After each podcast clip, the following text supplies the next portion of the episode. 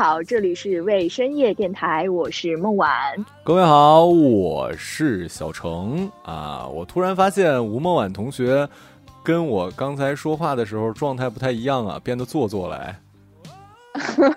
做作是人类的常态嘛，老师。对，然后在这儿也跟大家介绍一下啊，就如果是从万跟来的老朋友，可能会知道我们孟晚。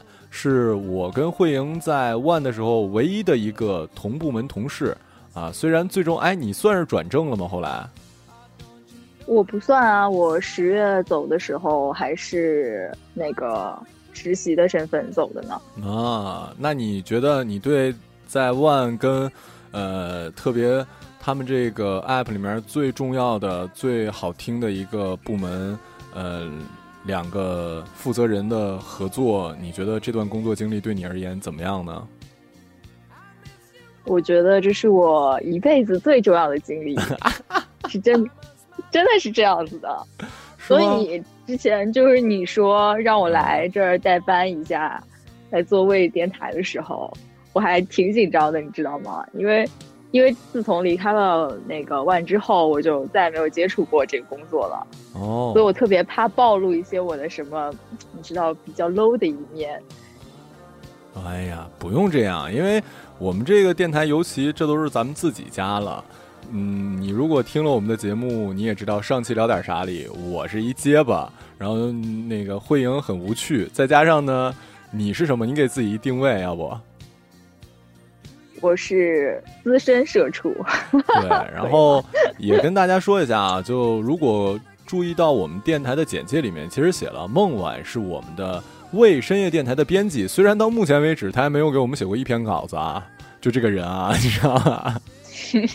会有的，会有的，下次一定好不好？是是，然后那个孟晚今天算是代班会营。关注慧莹的社交媒体，肯定知道她作为一个，哎，我那时候给她起的名叫什么来着？吕福，呃，湖人啊，对，因为他他他是一个湖南人，然后最近要去福建待一段时间，啊，我们为了不打扰到这个慧莹同学的休息和她的妈妈的这段快乐旅程，当然了，主要是我特别想跟那个孟晚做节目，原因是什么呢？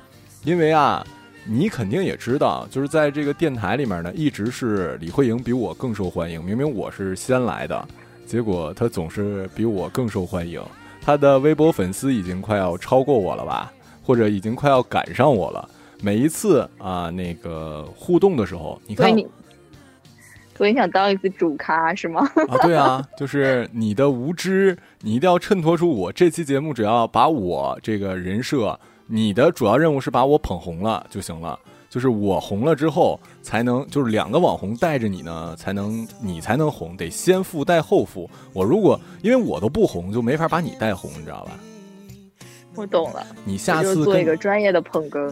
对你如果下次带你慧莹姐姐上节目的话，不是你慧莹姐带你上节目的话，那你是有可能红的啊。然后我们俩聊了。闲扯了半天，然后我们说一下今天要聊的主题吧。我们第一期的那个到底聊点啥？说的是，呃，电影啊，对啊，不是电影吧？哎，我们第一期聊的什么来着？你有印象吗？是李是李焕英啊？啊，对对对，聊的是电影李焕英。然后怎么回事？还没有我了解这个？呃，对，我给忘去了。第二期节目我们聊什么来着？第二期节目聊的是非常。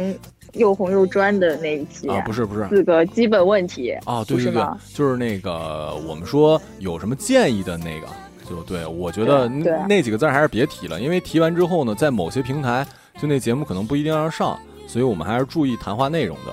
然后这一期我们准备聊什么呢？我是准备聊一个话题，这也是。那时候在万的时候，我们就经常我跟慧莹提过啊。当然，慧莹姐是对这个要求很高的人，她觉得我们俩如果纯瞎聊呢，似乎有点不负责，或者说是不认真。可事实上，我听的那些播客啊，不管是北化也好啊，还是说 U 四 D 八也好，其实他们大部分的好听的脱口秀播客都是就一个话题开始聊。所以呢，今天。呃，我们也是希望每一期的到底聊点啥，尤其是我们为深夜电台也算是在创刊阶段嘛，也不太知道大家具体喜欢什么，所以我们会尽量做一些新的尝试，包括在之后的节目里可能也会增加新的系列节目之类的。我们今天就是要聊一个话题，就是大城市和小城市，是这是咱俩最开始定的这个吧？对，啊，大城市和小城市之间的一些。啊，对，就是大城市和小城市的，不管是工作呀，还是爱情啊，还是亲情啊，各个方面的这些区别吧。呃，毕竟我们俩也都算是在大城市待过。当然，这个我们的孟晚现在，哎，你在南京是吧？对啊，我在南京啊。南京是新一线吗？可能即将步入新一线吧，但是之前的评定也是在的，和什么成都啊那些是一起的。哦，那还挺好的。所以你一直都在大城市啊？但你看跟谁比吧？如果跟北京和上海比的话，那南京还是有一些差距的。哎，那你家是哪儿来着？马鞍山是一个安徽的四线城市吧？但是马鞍山和南京的距离怎么说呢？最直观的说就是高铁距离。十七分钟，就我离南京一直都挺近的。哦，马鞍山，为什么我总觉得？哦，我知道了。我说你刚才刚说完马栏山是吗？不是马栏山，我想到的是我们辽宁省的一个，就东北鞍山。对，我就想，哎，你你也不是山，你我记得你也不是我们东北人啊啊。马鞍山，那其实你以前生活在马鞍山的时候，就像你说，因为它一直离南京都挺近，所以它应该不算是一个十八线城市吧？说实话。嗯，说实话，因为马鞍山的城区面积其实挺小的，但是，但是马鞍山这个城市就是那种一线的网红，什么奶茶店啊，都会很快的就进入到那个城市里来。我不知道是因为离南京特别近，还是因为什么原因。嗯，所以你们那个城市的话，你客观的讲算是繁华吗？还是说它其实你可以看得出来，它是一个，呃，就我们概念里的，它是一个普通的市呢？还是其实比我们普通认知的一个普通地市的话，会更加看上去光鲜亮丽一点？就是挺普通的一个地势，以我们家住的那个小区为为例，叫红星村。你听这个名字就已经感感知到那种那种气息了，你明白吗？不能这么聊啊，那还有三里屯呢，是不是？对，然后我们家旁边那条路就叫解放路，就是非常有时代感的一些名字了。那你怎么没没叫吴建国呢？因为我是一个女孩儿，因为我妈喜欢琼瑶，其实这也是很有时代印记的。哎，那还真是。哎，你一说这个，我又想起来，你记不记得我们在万的有一个同事叫马建国？好像是确实有这么个人。对，就是我。但我好像，但我好像没有见过他。是吗？啊，对啊，他你好像没有见过他，就是这是一个我们在万的一个特别好的一个同事啊。虽然交集不是很多，但他就是特别逗。就任何人听这个名啊，肯定觉得这是一个男人，是吧？我后来也知道这不是他真名，我以为是他真名来着，不是他真名。她是一个女生，但是是那种呃外观看起来像一个那个 T。我们这个节目可是我跟慧莹可都是特别的。没有任何歧视的意思啊，我们 我们俩都不孟晚也不是啊，我只是说从形象上，我不知道怎么更加有礼貌的称呼，但她好像不是，但就是一个特别帅气的一个女生。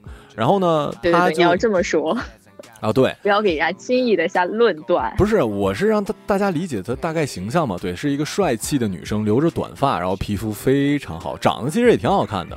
然后呢，呃，他就我从进公司，同事介绍他就叫马建国，我就一愣，你知道吗？我说哇，这个 这么好看一小姑娘，还是有点儿啊。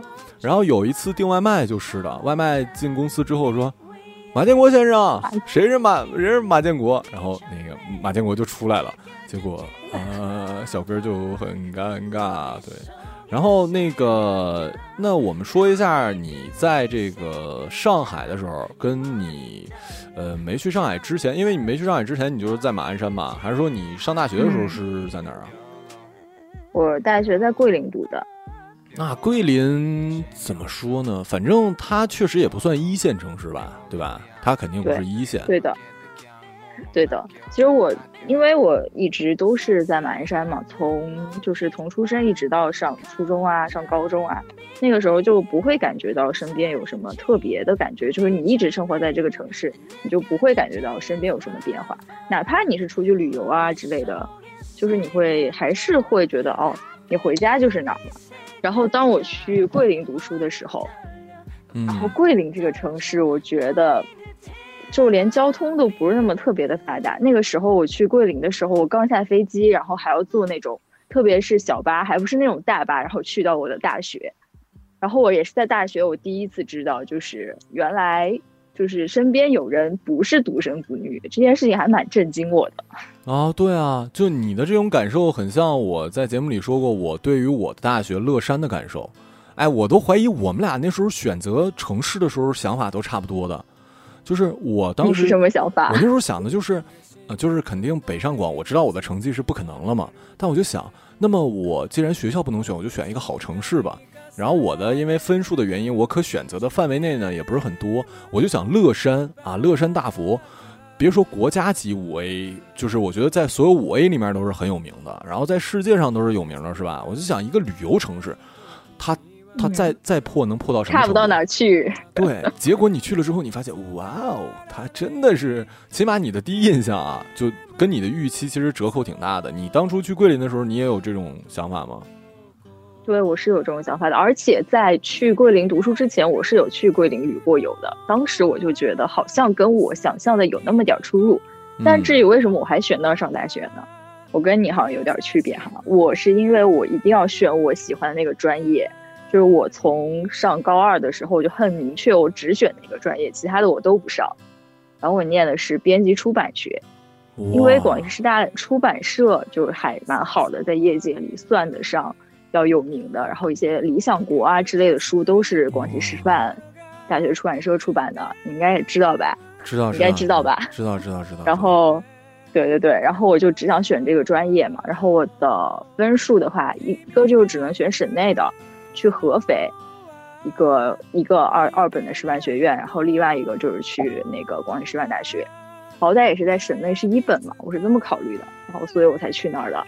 哎，真是哎，我们俩认识也是，你要说从年限上来讲也是有几年了，我居然不知道，在你漂亮的外表之下，居然你还真是一文青哎，真是的。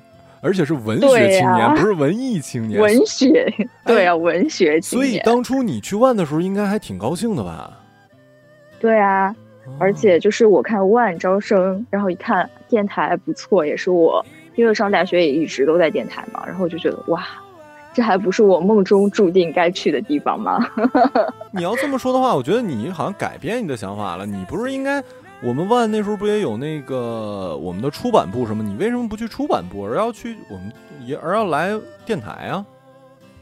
出版部招人吗？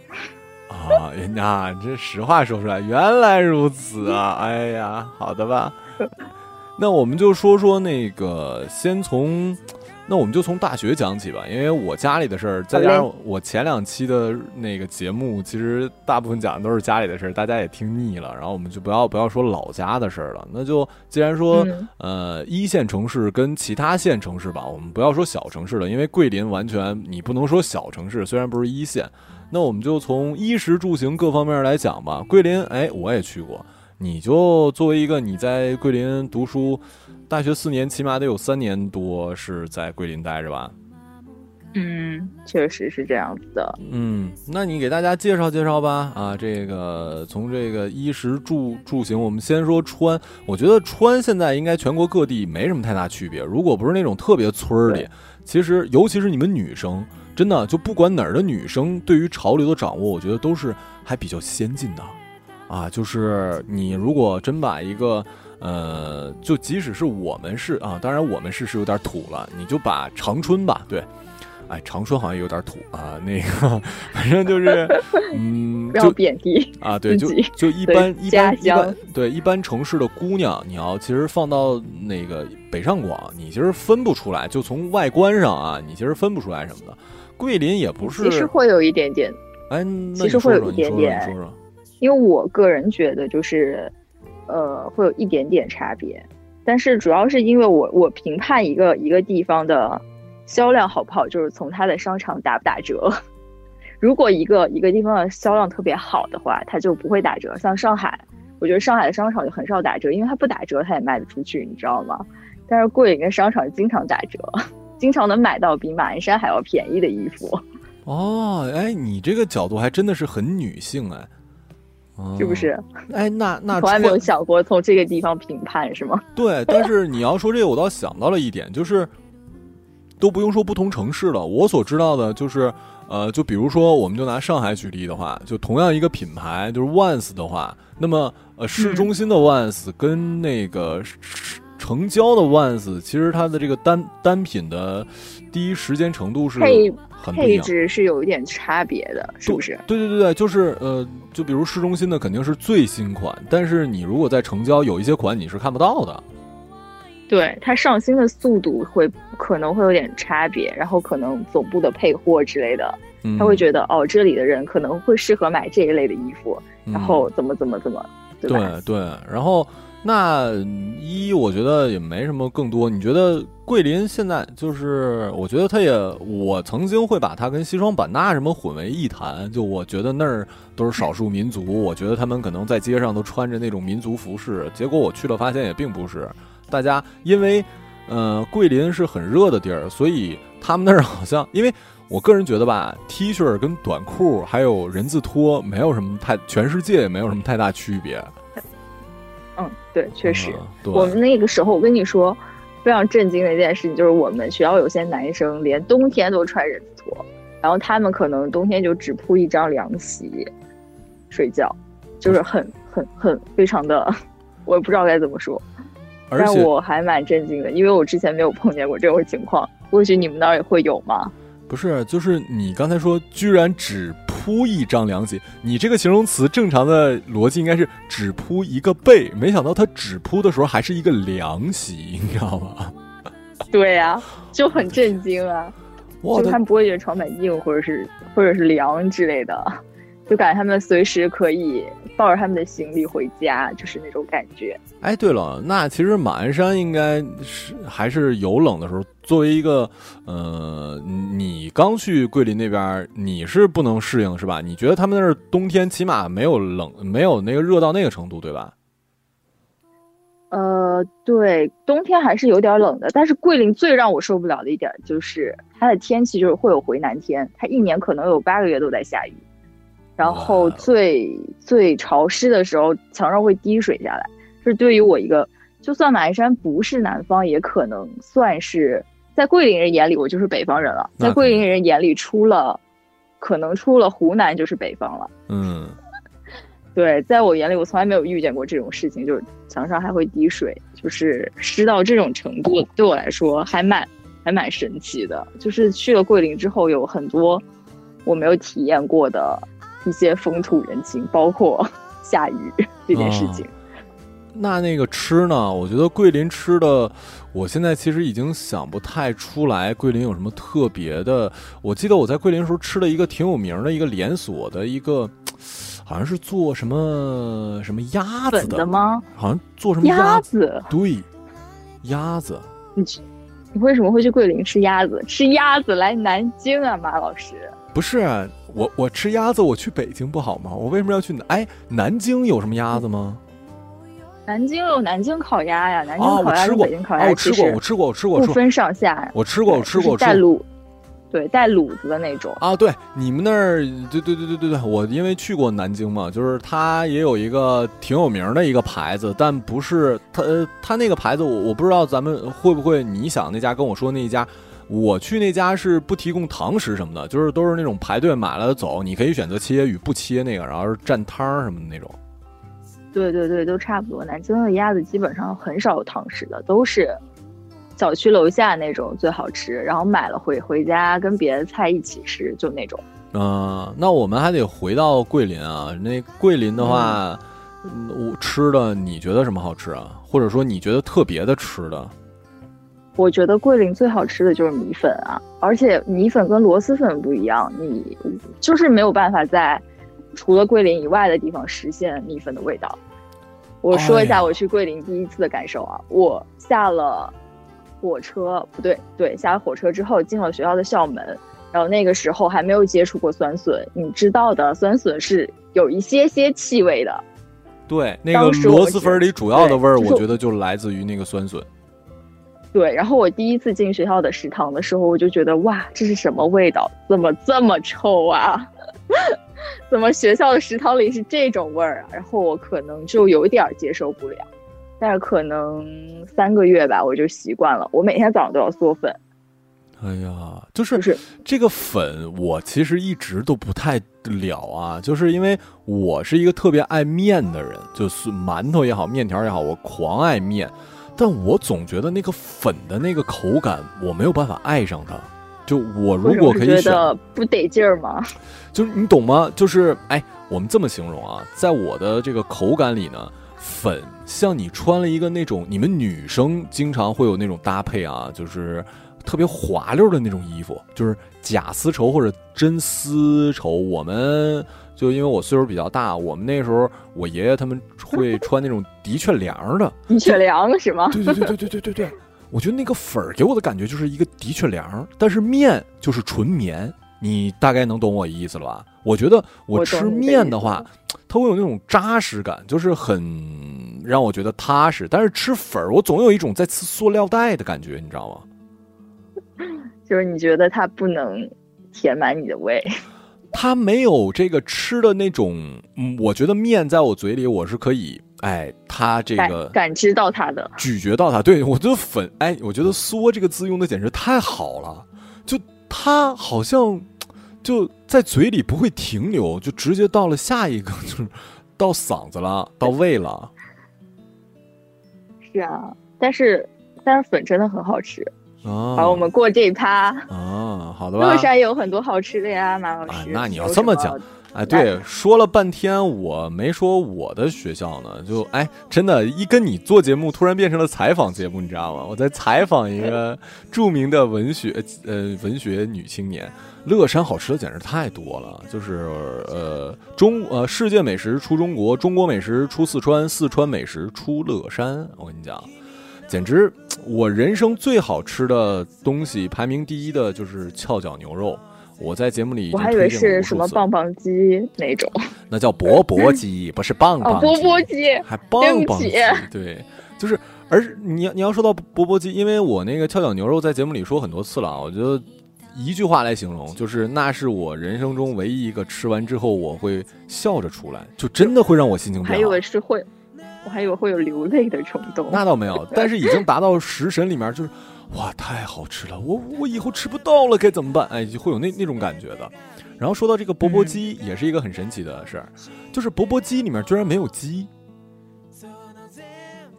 你知道吗？不是有的钵钵鸡里真的没有鸡吗？钵钵鸡里真的没有鸡，你其实钵钵鸡的另外一个名字，我觉得。这也不算是说那个批评，或者说是说我们乐山的不好，因为我很爱乐山。然后就是，呃，起码我觉得乐山人会，呃，给一个食物起两个名儿。就是钵钵鸡，在我看来，我可能理解的不是很到位。钵钵鸡跟冷串串其实是一种东西，知道吗？就是不加热的串串就是钵钵鸡。懂了啊，对。然后为什么？但为什么串串里就一定没有鸡呢？但是钵钵鸡里真的就没有鸡，它会有鸡爪子。但是，呃，对对对，它它唯一跟鸡有关的可能会有那种脱骨鸡爪，但是都是用签子穿上的，就跟那个冷串串是一样的。而且钵钵鸡这种吃法是，我那时候刚去，直到我走的时候我都这么觉得。他们会在路边支摊嘛，就一个一个桌子上面放了一个大的一个那种。不锈钢的那个深的那种，呃圆筒，然后里面是各种各样的冷串串，你也可以称之为钵钵鸡，有这个笋呐，有这有那呀，然后很多种类。然后呢，每一个人吃完呢，他不会说单独给你上一份，他就这一桶，他觉得少了他就往里添。每一个人来了之后，他都面对着这这这一同一桶同一桶，然后你吃多少，他给你算串儿。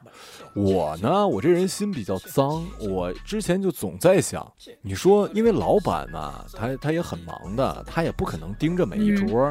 而且他不，他只要不考虑逃单问题，他是不会盯着大家什么之类的。所以，那么这一大堆我吃完之后，别人也会吃。那我可不可以？会不会有那种比较欠儿的人，像我一样？我虽然没有实施过，但我就想，你说我把所有的串串拿出来，我先嗦了一遍，我再放回去。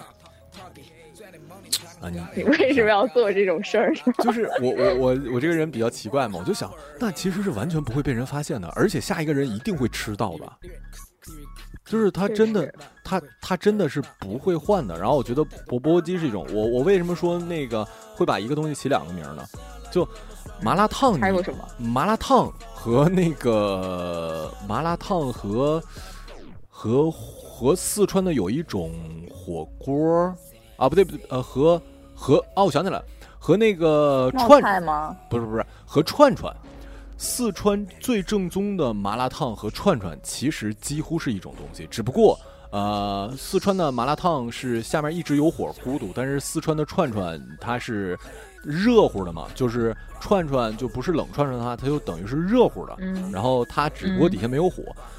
你吃过的麻辣烫你是什么样的？是那种一碗的吗？还是带签子的？还是什么的？就是一碗的呀，就让给你一个塑料小筐，然后去那种冰柜里挑选，然后再给他。对啊，就就是那种啊。大家吃的都是什么杨国福，或者说什么什么那个张张亮吧？张亮。对，那我告诉你，这俩人首先我给大家科普一下，这都是黑龙江的一个县的一个两个人，他俩可能还有什么关系？就这其实是东北人改良的麻辣烫，真正的四川麻辣烫是带签子的。是像火锅一样，下面煮着，然后你选了之后放在里面，它就它就变成了一个，哎，对，其实这个跟钵钵鸡也也很像，对啊，就是热钵钵鸡。听晕了，我说这三个不都是一个东西吗？对，就就就是一个冷一个热啊，就这个区别。真正四川的麻辣烫它是那样的，就跟你的跟我们吃的麻辣烫完全就是两个东西。然后我之所以会提到这个，一个是你问到我，还有一个我就想聊的是，你在四川的时候啊，不是你在桂林的时候，你肯定是要吃，哎不对，不好意思，我给想差了，我想成云南了，我靠，啊桂林，你想成啥了？我想成对呀桂林，我我想成米线这回事儿了，因为我知道我不是在云南实习嘛，云南的米线跟我们吃的米线也完全不一样，就是。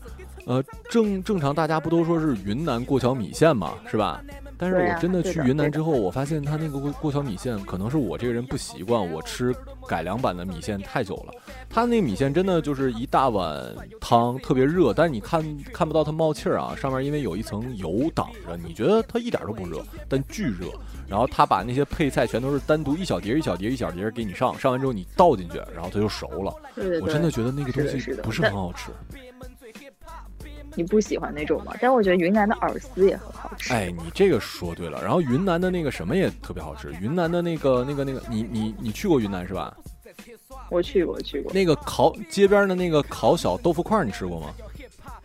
嗯，吃过。还有乳扇什么的，我觉得都挺好吃的。啊，对，就那个东西，尤其是那个烤那个小豆腐块，三块钱一碗，我的天，太好吃了！蘸那个料，哇，简直就是完美！我跟你说。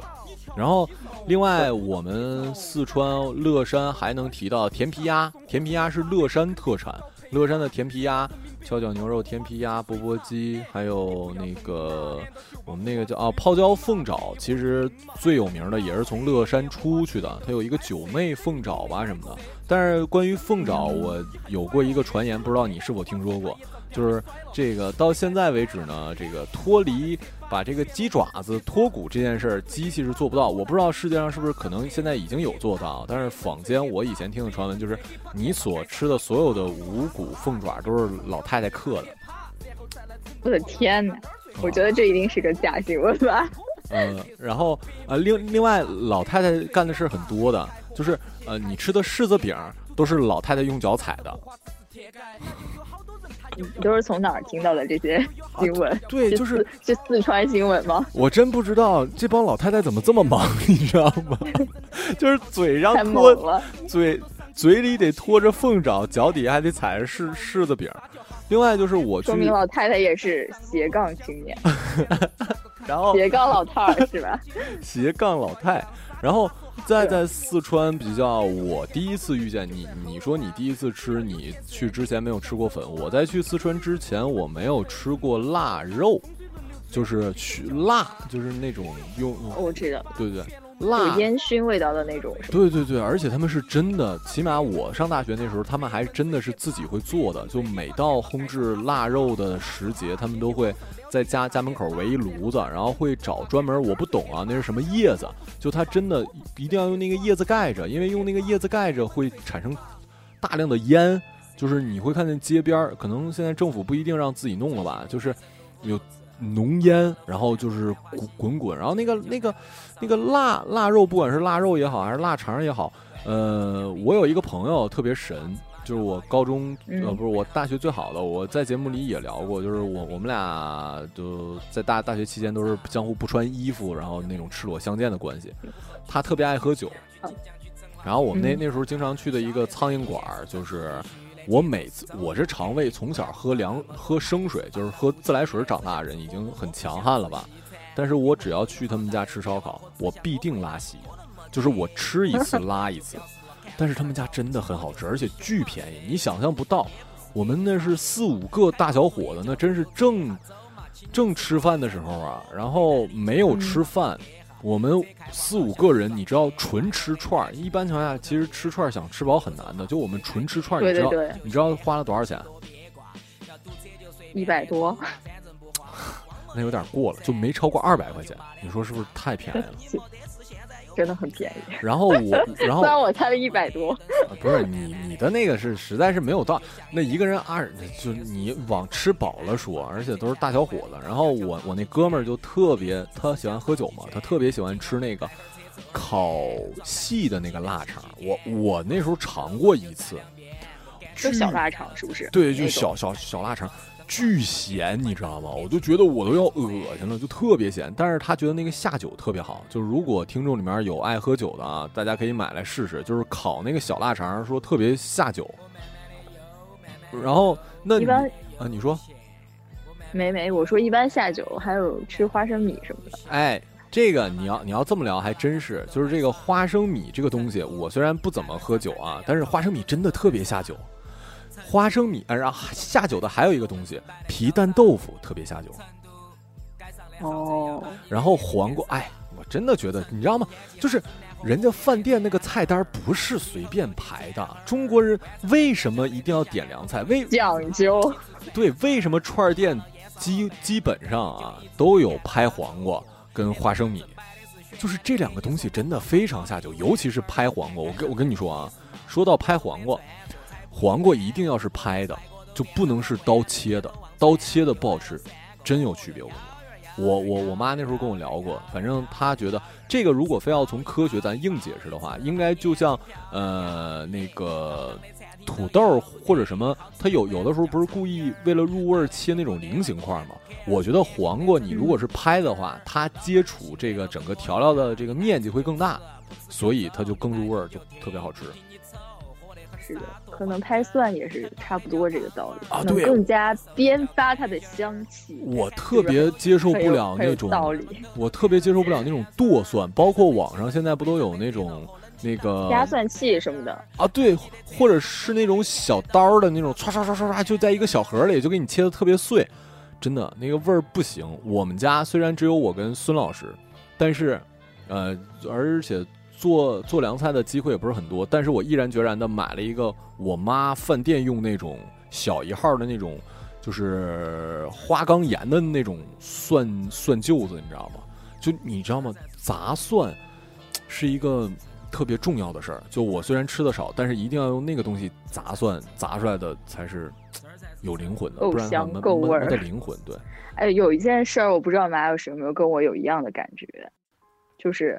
就是吃饭排队这件事情，我就是我在上海，我就觉得吃饭排队这件事儿，我就觉得可以接受。嗯，但是来到南京，就来南京之后，就是排半小时以上，我就特别不乐意了。我就觉得他不配，我不知道为什么。你会不会有这种感觉？有有有有有，就是说白了，就是我在帝都，我干啥我都乐意啊，就是我觉得我值，你知道吗？但是你回家你就没有什么等待性，就是你觉得一个这儿有能有多好吃啊？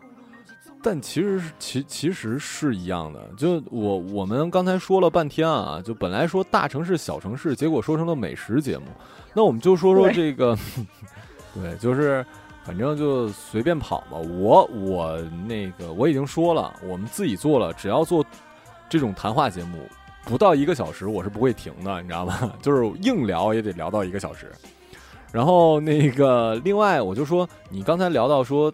呃，就聊到大城市跟那个是呃一线城市跟其他城市的区别了。就你觉得还有什么区别吗？就是一方面像你说不能等，另外一方面你觉得还有什么？我觉得还有个就是，其实出行还是多多少少会有一些区别的。就是我感觉在北京或者在上海，我感觉因为我是一个特别不爱坐车的人，就是公交车。或者打车我也不太行，因为我只想坐车，就是只能坐 BBA，身体机能不太好。没有没有，我我喜欢坐地铁，就是我觉得地铁是一个对我来说特别友好的一种出行方式。嗯。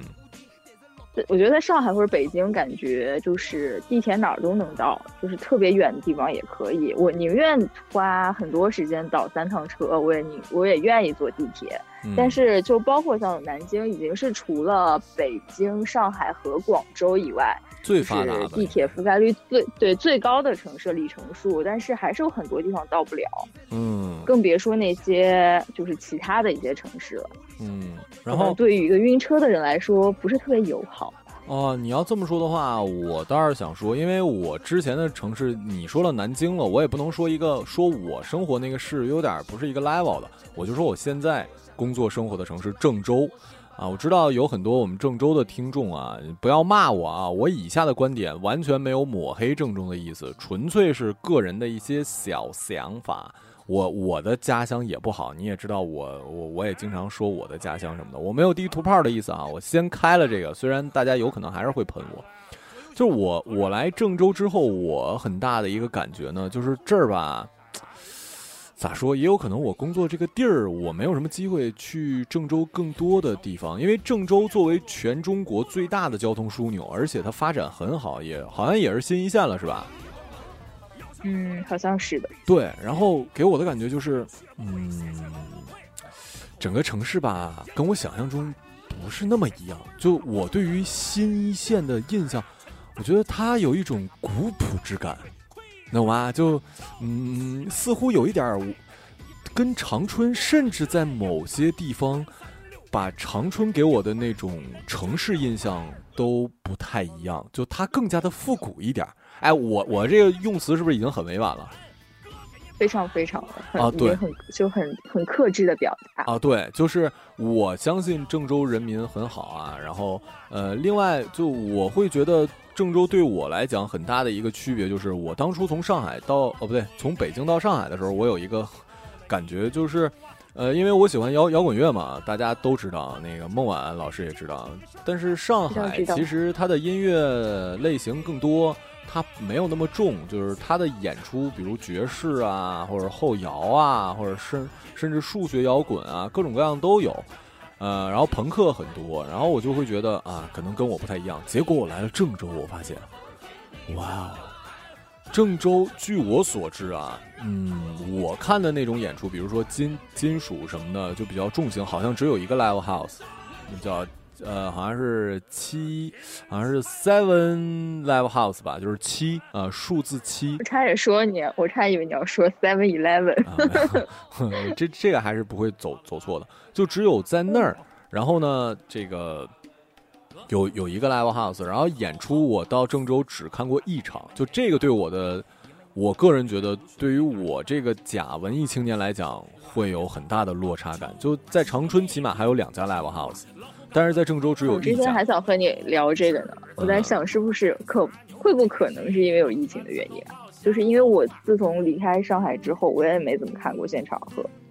和演出什么的，呃，我觉得不是，因为我也问了一下朋友，郑州好像一直以来比较有名的，就会办那种，呃，演出什么的，地下的好像就只有一个七，啊，就是它的整个北京跟上海，它的基数肯定会比郑州，就是比其他城市多很多。再加上人家乐队也好，巡演也愿意到北京、上海这种地儿。然后你也感受到了是吧？就我在上海的时候，虽然我不会去看其他的什么展、什么展什么之类，但是我起码知道上海比北京的那种对于女孩来讲，什么 LV 的展。这展那展可多了，包括还有什么最大全亚洲最大的星巴克什么的，就这些地儿可多了。就是你可以不去，就像我那时候我可以不去，但是我会觉得啊啊有你懂吧？就是哥们儿可以，哥们儿哥们儿可以出门开一个开一个大众，但是我家里其实还有什么那个。呃，BBA 对吧？这这是一种感觉，但是你在其他城市，你就会感觉到这儿没有，你你就会，你未必会去。还是我说那句话，你未必会去。可是没有的话，嗯，我还是会心里有落差。对，对对，就是有东西可能你并不能够立刻去拥有它，但是你需要知道它的存在，是一种怎么说呢？心灵上的滋养。对，另外。另外很重要的一点啊，我们节目的后半段主要，我们聊聊公司吧啊，就是这个大城市的公司跟跟一线城市之外的公司。我要说一下我现在所在的这家公司啊，呃，前两天跟慧英聊天还说来着，慧英说我到现在也没法接受大小周。哎，你你那工作是双休吗？我这个工作写的是双休，但经常是要加班儿。哦，你看，哎，这是其中一区别啊。慧英说，我到现在也不能接受大小周。我说，我曾经也是这样啊。我为什么离职啊？就是因为突然跟我说，从呃那时候已经是十五号了，说到月底必须给我加班到九点。其实也没有，就是特别过分啊，但是。首先，我们真的要夸一下万啊！真的万太好了，就是我觉得我们也可能是被万惯的。对我跟多次讲的，万你打不打卡没有人管，然后呢，嗯，去的时候通常到午饭时间了，然后呢下班也没什么人管，双双休是必然的，就是你有太多时间，结果你。当我特别，我跟李慧莹说啊，我说我希望你能一直这么坚持下去，你可以一直这么硬着骨头。但我现在的工作就不是了。应聘我的时候呢是这么说的，啊，我说我之前在北京、上海都是，而且我都不知道，我如果不是在长春那个听我朋友讲，我都不知道，就是单双周需要聊这件事儿，因为在北京跟在上海基本公司啊，这些是不用聊的，对吧？对啊，都是会写出来的啊。就，我我我这个可能也没太注意，就我我可能在的公司也比较少，不管是万和天宜还是那个万，就是这些都是基本常识。我觉得啊，这个不用聊，这就像是啊，你你需要吃饭，你你中午一天三顿饭一样。结果啊，我发现除了北京、上海，呃，加上广州什么，我可能没去过。除了一线之外，好多地方都是要聊是否双休这件事儿。然后呢，我来了之后，我跟领导说我得双休。然后领导说，领导是这么说的：领导说啊，我理解你，但是我们郑州这个环境呢，就是都是单休。嗯，我们也不能公司为了你从这个制度上给你开个小门啊，是不是？我们在制度上是不能放放松的，但是可以在执行上啊稍微宽松一点嘛。就比如说，嗯，你可以周六的时候就打个卡，是不是？你早晚卡打了。然后从这个考勤上你没有缺缺勤，你可以周六的时候休息嘛。结果呢，我只有两周周六的时候休息了。之后从第三周开始，每周周六都有会，然后都有一大堆事儿，你是不可能舔着脸真的不去的。对，这就是从另一个角度上去操作你啊。对啊，像我们对啊，像我也是一样啊，就是我们有一个就是挺。怎么说？他没有明面上告诉你，就是我们的工作时间是从早上九点钟到晚上六点钟，但是你要是六点零几分走的时候，HR 就会告诉你，你这叫踩点下班儿，你这叫工作量不饱和，它会卡你每天就比如说在六点十五之前走的次数，然后就会和你关小黑屋谈话。就我比较不能接受这一件事情。你可以明面上告诉我，我需要工作到什么时候，包括大小周，你你要至少明面跟我说吧，你暗暗卡我是怎么回事儿啊？对我还以为你说你不能接受的原因是你怕黑呢。你说小黑屋没有灯，我接受不了。没有，他就问我为什么要六点六点十十十五就要走，是太闲了吗？我就觉得我我我我效率很高，我完成了我的工作，为什么不能在我正常下班的时候离开？我就不是特别明白这件事儿啊。对啊，他为什么一对为什么一定要追求加班就是就是好事儿呢？对啊，我我那时候也是这么说的啊。我说那个是吧？您您可以给我提高工作量，但我依旧可以在这个工作量的范围之内，我按时下班。但人家就是不行，人家会跟你说什么呢？人家的理由会跟你说啊，我们这是因为公司其他部门都加班，你这么按点儿走，或者你这样的话会导致公司其他同事心里不满，那他妈不应该是领导层解决的事儿吗？跟他妈我们有什么关系啊？禁止内卷。对啊，禁止内卷。然然然后另外，我说的不是我现在在的公司啊，我是说之前还有一家公司，然后那家公司还有什么事儿呢？就是说这个。呃，等会儿啊，我回一个信息。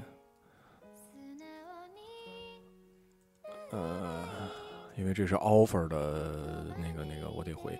然后就是呃，还有一个是什么事儿？就是他会跟我们说，见到领导一定要打招呼。我就在想，这到底是多么的暴发户啊！就是就是你的认同感啊，你都开公司了，而且还挺大一公司。你是需要我们每个人跟你打招呼，你才能觉得自己是有威信的吗？韩老板会要求说谁见面都要跟哎，韩老板好，或者那个韩老师好，还是什么之类？不可能的呀！就是我我说明他从内心来说，他他不自信吗？需要这个认同。对啊，然后然后我们再说其他的点，就是大城市跟小城市的区别。就是我觉得很悲伤的一件事，就是我问 同事，他居然说。啊，你还双？你之前都双休啊？他从参加工作开始，他就没有双休过，就特别可怕，你知道吧？就是我觉得他们好可怜啊。另外，就是因为那个我有的时候去门店什么的，那个他们就因为因为我我们门店会有一些呃比较小的朋友吧，然后就是年纪比较小什么的，然后他们会说。呃，我我我我去了之后，我毕竟是总部去的嘛。我说请你们喝奶茶什么的，然后就我最开始其实没想说请他们喝喝奶茶，然后就听他们聊天说，哎呀，喝那个蜜雪冰城吧。然后他说，哎，说后面开了一个那个什么，我靠，十多块钱一杯呢。然后说，哎呀，太贵了。然后我就突然好心疼，你明白吗？虽然我挣的也不多啊，我现在挣的一点都不多，但是就是你会觉得。咱们在上海的时候，不管是喜茶也好，星巴克也好，那都二二三啊二十的都几乎没有，都都是三十多的。然后我觉得，对，怎么能十几块钱的奶茶？然后我那天就请了所有人喝喝奶茶，大概也就十多杯吧，也就一百来来块钱。说真的，你要喝星巴克的话，三个人就一百多就就没了。但我请了十多个人，然后我就觉得真的区别很大的，他们是没法，呃，然后我。有一天，就是问问问我说：“你挣多少钱？”我说：“我挣不了多少钱。”然后他就开始猜数，你知道吗？然后我我就觉得也还，就是他说出的几个数，我都会觉得，哎呀，咋说呢？就是他们确实还，当然了，放大一点。对，当然他们，嗯，客观的讲的话，嗯，我在他们那个年纪，我还赚不到这么多钱呢。可是你还是会觉得。整个的认知，因为这个城市的原因，困住了整个大家的薪资跟物价的认知观。我不否认，不管包括在长春也有在公司拿一呃两三万的人也是有的，但他真的是少少数。可是你在上海的话，你你的整个看到的东西它就是不一样的，整个物价、整个消费啊，当然你说物物价高它是不好的事儿，但其实另外一方面真的会让你。不一样，而且我会劝我身边现在认识的朋友什么也好，我真的劝他们还是要去北京、上海什么的看一看，因为你不然的话，你就真的觉得喝一个十几块钱的奶茶，你就觉得还挺难的，或者你都不知道，你这你不能这辈子都没有双休过吧？你不能这辈子都没有年假吧？你不能这辈子啊？对对对对对对对，还有年假这这事儿也是没有的。你公司有年假吗？我公司有年假，年假不是基本的，基本的都会有吗？哎呀，可能因为我这公司虽然在南京，但它其实是上海的公司，可能吗？啊，对，就是这么跟你说吧。呃，好多地方呢，起码长春啊、郑州啊，大部分的是连想都不要想的。五险一金，你们交吗？当然了啊，对吧？我告诉你，在长春呢，基本上顶多给你三险，没有一金啊，这就是区别。真的，就是你你你你说年假这事，你连想都不用想。然后十三薪有吗？或者说奖金，你公司有吗？我我我有啊啊，对吧？但是基本的啊，在郑州、在长春是没有的，就这些是完全都没有的。就可能在就如果你在大城市生活，你觉得这些都是基本，就就他可能比如说，可能不是十三薪或者年终奖少，但是你会理所当然的认为是有这一关，包括年假，你也一定会觉得它肯定是有的。可是，在除了一线之外的城市，好多地方是真的完全没有的，就它的区别很大。还有就是它会管的你，嗯。你知道我会因为收时间之类的吗？啊，不不不，你你知道我因为什么会被领导提醒吗？他会说，你这个你就非要穿这种大裆裤吗？就你也知道我穿的不算大裆裤，你知道吗？只是没有那么利索。对，说你的裤子就不能提上去吗？然后他他每一次见到我都会说，而且我们。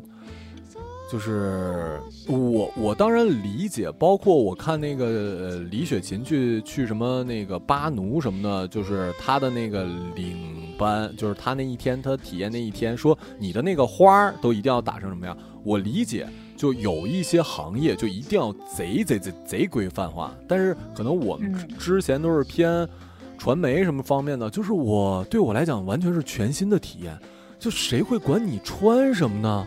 就是公司怎么会管你穿什么，或者你的这个态度？而且 公司是呃不可以抽烟的，你知道吧？就在哪儿都不行，就不能让领导看见你抽烟，就在外面也不行，在外面也不行啊！不行不行不行不行不行！就你公司楼下，如果是领导从窗户看见你抽烟，那就那就是个事儿啊！当然不能说多大的事儿，但是会跟你说不好，这样有损公司形象。马老师啊，快逃！我要举起一个牌子。就是你你你想想想，就是一个年近三十个人，你想我曾经多么不羁啊，我曾经多么自由的灵魂呐。然后现在，对啊，你都是滑滑板来上班的。啊，滑板也不能让我放在那个那个，我们是两个办公楼，不能让我放在主办公楼，必须得放在仓库，因为那滑板放在那儿有碍观瞻，你知道吧？你被束缚了，马老师。就是我，你就是当你，没有人会喜欢在小城市待着，但是有的时候你迫于人生时间的阶段，以及你慢慢的，我甚至开始经过这份工作之后，我才知道赚钱真的还挺难的。以前我跟慧莹那时候聊也说来着，我们都算是幸运的人，所以一直工作都很轻松，生活也很顺利，所以就觉得一切都是理所当然的。其实，当你像我经历我现在的公司之后，我会觉得，哦，原来有很多人比我认真的多的在生活着。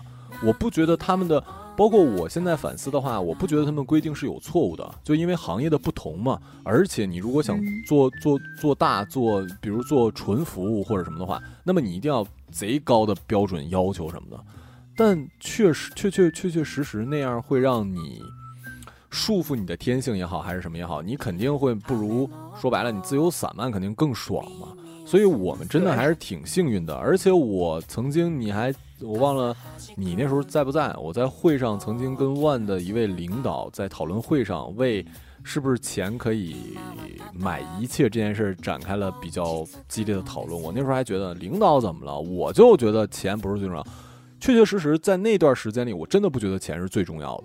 就是我没有把钱看得很重，但是现在不一样，就是当你进入到新的阶段之后，你开始考虑呃房贷，你开始考虑结婚问题，你开始考虑结婚之后的孩子什么问题。你发现，嗯，我开始理解了。我觉得钱真的太重要了。我甚至想跟那时候的那时候领导说声抱歉。对，就是道歉是吗？我我我的所有的不不适应，我还在努力的适应的原因，不就是为了钱吗？就是我现在一刻都不能停下来赚钱。就是我我我真的不敢停下来，我所以我才说我很羡慕慧颖，就是她还敢。就是说辞辞完职之后，她还敢说就等自己喜欢的工作，她就不接受大小周，她就不接受单休。我真的很羡慕她，我我我希望她能一直坚持下去，你知道吗？就这种生活，我也希望他可以，因为我感觉我已经提前进入和你一样的这种这种这种这种感觉了。就是从上海到南京之后，我就觉得我不是特变得特别敢辞职了。我不知道是因为这个城市的机会变少了，还是因为什么，我就觉得我我胆子没有那么大了。我不知道我的下一份工作会不会比现在更好，我就会有这样的顾虑。也可能是因为我跟你的阶段差不多吧，我也要考虑一些之后的事情了。对，你说这个对，我觉得大城市还有更多的就是你在大城市的时候，你不会觉得自己老了，你知道吧？你想想，你在北京、上海的时候，三十多不结婚的。太多了吧？这不是，而就是简直就是特别正常的一件事。但是你如果离开了一线城市，你会发现，你身边的人都结婚了，你自己的压力就就就有。可怕的事情。你就当你不觉得自己年轻的时候，你就开始怕了，你就开始没有安全感，你就需要钱来给你带来安全感了。但是我们觉得自己年轻的时候，因为你觉得你自己年轻，你觉得这份工作没了，我一定能找到下下一份。甚至我觉得。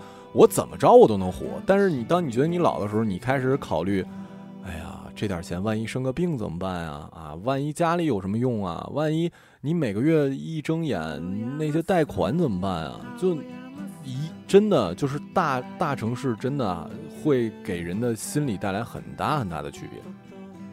是的，真的是这样子。我不知道是不是因为大城市的房价真的太高了，所以没有人会想。就是在外打工的打工人，没有人会想着买房这件事。哎，你说这哎，这个还真是，是不是有这种可能？就是所以他们不会想着，就是觉得，嗯，我只要过好我自己的生活，我够快乐就行了。啊，对，就是我觉得这这种感觉跟狮子多了不咬，债多了不愁一样。就是我肯定买不起啊，我就不想这事儿了。但是你如果离开一线之后，你总想，我我踮踮脚，我蹦蹦高，我使劲蹦蹦高。他的能够就这种感觉让人太不开心了，你知道吗？就是你又那个，然后呢，你你在北上广的时候，大家都没有房，就除了上海本地啊、北京本地的，大家都没有房啊，都租房，你觉得很正常啊。可是你离开一线之后，你发现，我操，身边的朋友都有房，你的焦虑就来了。你你你你是一定会跟你周围的人比的，所以说，哎呀，就就这就是大大城市，我觉得这既是优点也是缺点吧。但如果在最后，我给大家给年轻人的忠告，我觉得还是要去大大城市，因为你要体验不一样的人生，你要知道双休，你要知道年终奖，你要知道年假，你要知道你要知道什么叫六险一金，你要你你你要知道可以每天快乐的生活，你你可以相信自己，你在大城市你会一直年轻，我觉得我是这个建议。孟晚呢？嗯，我我跟马老师的想法一样，我觉得一定要看过世界，你才知道什么是世界。行吧，那我们这期节目呢，哎，终于到一个小时了啊！嘿 嘿反正我觉得聊的还挺开心，可能没有那么的欢乐的成分没有那么多吧，但是我反而觉得这期节目就聊的还算是挺偏。正经的，对，然后也希望大家呢继续多关注我们为深夜电台，我们会在每周的周二、周四周六的晚上十点十分，在各大音频平台更新我们的节目。之后也会找孟晚多做节目，然后也会帮我们写稿子，然后我们也会开拓新的节目。那我们这期的万五位深夜电台就先到这儿了，我们下期节目再见，拜拜，拜拜。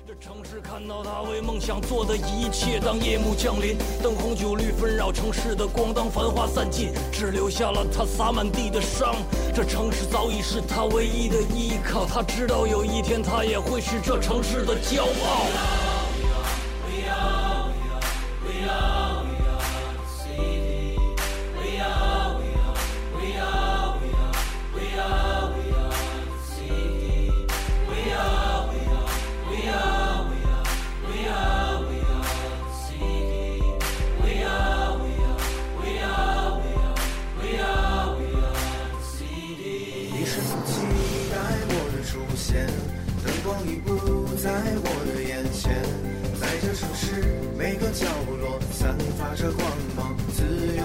看得见让我们记忆在这一瞬间，你和我存在不会改变。在这城市每个角落散发着光芒，自由都看得见。你是否期待我的出现？灯光已不在我的眼前。在这城市每个角落散发着光芒，自由都看得见。让我们记忆在这一瞬间。我存在不会改变，在这城市每个角落散发着光芒，自由都看得见。让他在雪地上再撒点野，就由他喝醉流泪在今夜，任他去感受这城市的一切，诚挚地感谢这大风的凛冽。而今夜一切都不需要关心，所有的触摸都那么的真切。所有的对话都通通解，感受着心脏和大地更紧贴。忘记身份，忘记历史和命运的纠结，忘记个体，忘记区别，他的感觉强烈，直到忘乎所以，甚至已经忘记语言。他却在这消解的过程中彻底沦陷。他永远不是主人，他也永远不是过客。只要他拥抱着我，就原谅所有恩怨过错。不要在乎我的繁华，不要在乎他的落寞，不要在乎永远这座城今夜只为他闪烁。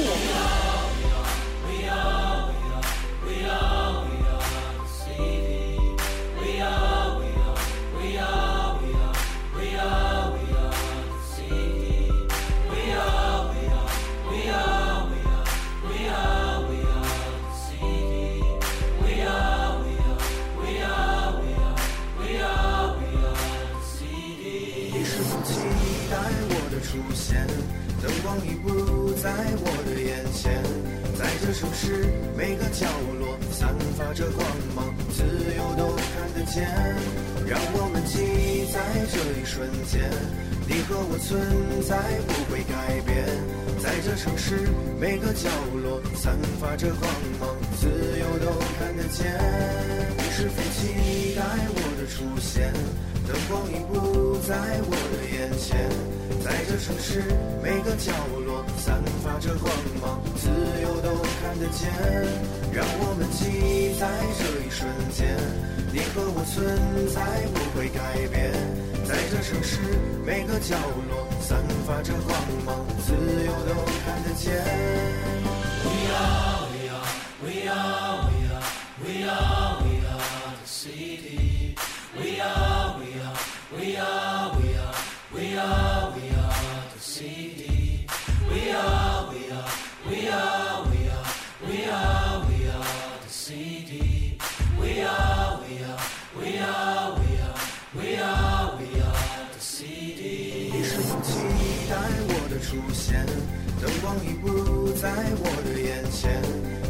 城市每个角落散发着光芒，自由都看得见。让我们记忆在这一瞬间，你和我存在不会改变。在这城市每个角落散发着光芒，自由都看得见。你是否期待我的出现？灯光已不在我的眼前。在这城市每个角落散发着光芒，自由都看得见。让我们记忆在这一瞬间，你和我存在不会改变。在这城市每个角落散发着光芒，自由都看得见。